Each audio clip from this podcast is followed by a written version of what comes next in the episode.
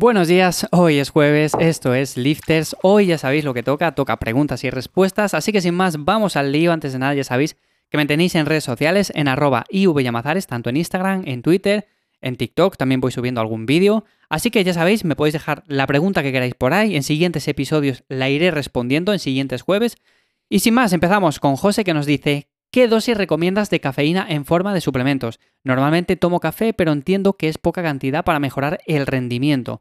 Vale, en torno a los 3 miligramos, 6 miligramos estaría bien. Empieza por la cantidad más baja, porque hay que ver un poco la tolerancia. No todas las personas tenemos la misma y evidentemente yo, por ejemplo, puedo tomar la dosis más baja y puedo rendir bien y tú quizás necesites la dosis un poco más alta. Por lo tanto, deberías de probarlo, pero empieza con 3 miligramos. Aunque también, si tomas café solo, podría servir también. O sea, quiero decir, no te hace falta comprar el suplemento como tal. Yo, ya sabéis que soy muy aficionado al café solo, como tal, así, sin más. Entonces, en ese sentido, yo es lo que tomo, yo no tomo ningún suplemento. A ver, si con un café es poco, pues tomo dos cafés y ya está. Lo que pasa es que yo como tengo menos tolerancia, con un café me sirve ya. ¿Vale? Entonces, en ese sentido, que con un café os es poco, bueno, pues tomáis dos. Y si tomáis dos y también os es poco, pues tres. Pero bueno, en ese sentido quizás ya nos estemos pasando más de la cuenta. Si con tres cafés solos, bien cargados, no os es suficiente, en ese sentido quizás deberíais de hacer un periodo de descanso de cafeína, un periodo en el cual no toméis ningún tipo de estimulante de este tipo y luego lo retoméis, porque va a ser mucho más eficiente. Pero bueno, en ese sentido, como digo, me dices que quizás es poca cantidad, pero al final hay que ver un poco la tolerancia de cada uno. O sea, a unas personas con un café les es suficiente y a otras, sin embargo, toman tres y están tan normal. Así que sin más, José, gracias por tu pregunta y nos vamos ahora con Virginia, que nos dice, hola Iván, me gustaría desarrollar más el glúteo y gemelos. ¿Qué ejercicio recomiendas? ¿Y número de repeticiones? Gracias por tu ayuda. Bueno, pues en ese sentido, ejercicios para el glúteo como tal, muy sencillo. Mira, hip thrust, puente de glúteo y todas las variantes relacionadas. No te hace falta nada más. Con estos ejercicios básicos vas a poder mover mucho peso y vas a poder desarrollar el glúteo al máximo. Luego tenemos ejercicios como la sentadilla, que sí, que interviene el glúteo. Tenemos ejercicios como el peso muerto. Tenemos ejercicios analíticos en los cuales a repeticiones altas también podemos trabajar el glúteo. Pero claro, en ese sentido yo siempre voy tirando un poco más por el ejercicio básico y luego lo podemos complementar con que si patadas de glúteo, con que si bandas elásticas, con que si máquinas, bueno, tenemos muchas opciones, pero al final, para el desarrollo como tal, tenemos el hip thrust, puente de glúteo y todas estas alternativas. Que por cierto, en ivyamazares.com tenéis un artículo en el cual hablo precisamente de estos dos ejercicios que son muy, muy buenos. Y luego para los gemelos, pues podríamos también hacer dos tipos de ejercicios. Uno de pie, simplemente elevaciones de talón de pie, y luego otro sentado, el típico ejercicio en el cual también hacemos esas elevaciones, pero en lugar de pie las hacemos sentado. O sea, que simplemente podríamos incluir esos dos tipos de ejercicio y desarrollaríamos también bien el gemelo. Va a depender también mucho de la genética, o sea, si tienes buena genética vas a desarrollarle mucho mejor y si tienes mala genética tendrás que darle muchísimo trabajo porque es un grupo muscular bastante complicado en ese sentido. Hay personas que lo trabajan muchísimo, todavía no lo desarrollan, pero ¿por qué? Porque quizás todavía lo trabajan menos de lo que necesitan. O sea, así que en ese sentido deberíamos de darle más trabajo aún. Así que esos serían los ejercicios que recomiendo tanto para el glúteo como para los gemelos. Y número de repeticiones, pues lo que siempre digo, si lo que quieres es desarrollarlos, necesitas desarrollar masa muscular. Por lo tanto, en ese sentido, un rango de repeticiones entre 6 y 16 o 20 repeticiones, pues estaría más o menos bien. Para ejercicios básicos como el puente de glúteo, eh, nos moveríamos en torno a las 6, 10 repeticiones, ¿vale? Puedes hacer incluso un poco más. Y luego para los gemelos podemos tirar un poco más alto, hasta las 15, 16, 20 repeticiones. En ese sentido estaría también bien. Así que como siempre hay que ajustar muy bien las repeticiones al ejercicio que estamos haciendo y ya lo tendrías hecho. O sea, no te haría falta nada más. Una buena planificación en el entrenamiento y a tirar. Así que Virginia, muchas gracias por tu pregunta. Nos vamos ahora con Víctor que me dice, saludos desde Argentina. Mi duda es si entrenando un músculo todos los días se mejora más que haciéndolo una o dos veces nada más. En concreto serían los brazos. A ver, un músculo todos los días sí que se puede entrenar. Lo que pasa que realmente eh, lo mejor es entrenarlo ciertos días a la semana y luego dejarlo otros en mantenimiento o dejarlo en descanso. No me gusta el hecho de tener que entrenar todos los días un grupo muscular en concreto, aunque sí que se puede hacer si lo ajustamos bien. Y no me gusta precisamente porque la mayoría de personas lo hace mal. O sea, mete muchísimo volumen durante todos los días y al final se pasan con el volumen y ya sabéis que si nos pasamos con el volumen, al final vamos para atrás. O sea, no es que vayamos para adelante, es que retrocedemos. ¿Qué es lo mejor en ese sentido? Si hacemos 12 series, por ejemplo, para un grupo muscular, como es el ejemplo, los brazos, pues dividir esas 12 series en diferentes sesiones de entrenamiento. Ya lo puedes dividir en 4 sesiones, en 3, en 2, en lo que quieras. Claro, si tenemos un volumen de entrenamiento relativamente medio o bajo y queremos hacerlo durante todos los días, ¿qué queda? Pues quedaría hacer una serie todos los días, pero una serie es muy poco efectivo porque no vamos a llegar a un volumen mínimo con el cual consigamos resultados. Por eso siempre, como tenemos que llegar a un volumen mínimo y no podemos pasarnos de un volumen máximo, lo mejor en ese sentido es entrenar entre dos, tres veces a la semana un grupo muscular. Que vuelvo a repetir, o sea, se puede hacer durante todos los días en un mesociclo en concreto. Que decimos, durante estas semanas voy a entrenar eh, siete días a la semana los brazos, en concreto los bíceps.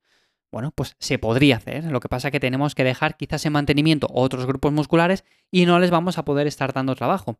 O sea, no podemos meter tanto volumen a todos los músculos en general. Así que claro, mientras unos crecen, otros se mantienen, pero normalmente la gente que hace, pues mete demasiado volumen en todos los músculos en general y al final pasa lo que pasa, que no progresamos en nada. Por lo tanto, puedes hacerlo, pero realmente tienes que planificarlo bien. Y realmente lo que yo te aconsejo es que lo hagas tres, cuatro veces a la semana, que dividas un volumen que sea más o menos óptimo en esas sesiones de entrenamiento y ya está. No te haría falta nada más. Así que muchas gracias, Víctor. Nos vamos ahora con Sergio, que nos dice: Cada vez que entreno isquios me duelen durante dos o tres días. Sé que es normal tener agujetas, pero me parecen excesivas. ¿Crees que puedo estar haciendo algo mal? Bueno, realmente no es que estés haciendo algo mal, es que los isquios normalmente cuando se les entrena Solemos tener agujetas porque son un grupo muscular que suele dar muchas agujetas en sí, por lo tanto no es algo de preocupar. Ahora bien, que me dices que estás dos o tres días continuamente dolorido cada vez que haces isquios. Quizás en ese sentido te estés pasando con el volumen de entrenamiento. Que estés un día, pues lo veo medio normal. Que estés tres días, quizás lo veo excesivo. Más que nada porque se te va a mezclar con otros entrenamientos y al final tampoco es que vayas a rendir. Así que en ese sentido yo revisaría un poco el volumen de entrenamiento, ver si te estás pasando, si no, bájale un poco a ver y realmente mira a ver la recuperación. Mira a ver también cuánto hace que no progresas, si estás progresando bien. Hay un montón de factores que deberíamos de tener en cuenta, sobre todo cuando tenemos muchas agujetas. No solamente el hecho de me duele y ya está. O sea, si estamos progresando bien y estamos a tope, pues realmente no hace falta cambiar mucha cosa.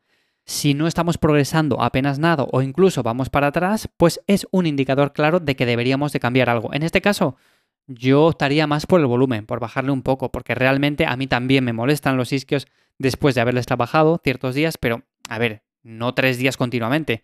De hecho, si me dolieran tres días es que estaría haciendo demasiado volumen de entrenamiento. Pero bueno, en definitiva, Intenta revisar un poco eso, mira a ver en qué puedes estar fallando y si estás progresando bien, mira a ver por lo que puede ser. Quizás es que tú seas más propenso a tener agujetas en esa zona. Así que si ese es el caso, tampoco te preocupes en exceso. Nos vamos ahora con Sonia, que nos dice, hola Iván, soy novata en esto del entrenamiento y quería saber una buena rutina para empezar. Sí, bueno, es algo bastante habitual. ¿Hay algo básico que pueda hacer? Sé que es una pregunta muy genérica, pero es que estoy muy perdida. Gracias de antemano. En tu caso en general, como es una pregunta muy genérica y sobre todo una pregunta que me llega bastante, lo que yo suelo aconsejar es hacer una rutina full body, o sea, empezar por ejercicios básicos, ir probando, a ver si nos gustan, a ver qué tal nos encontramos, qué tal nos sentimos haciendo esos ejercicios y en función de eso ir ajustando ya con el paso del tiempo.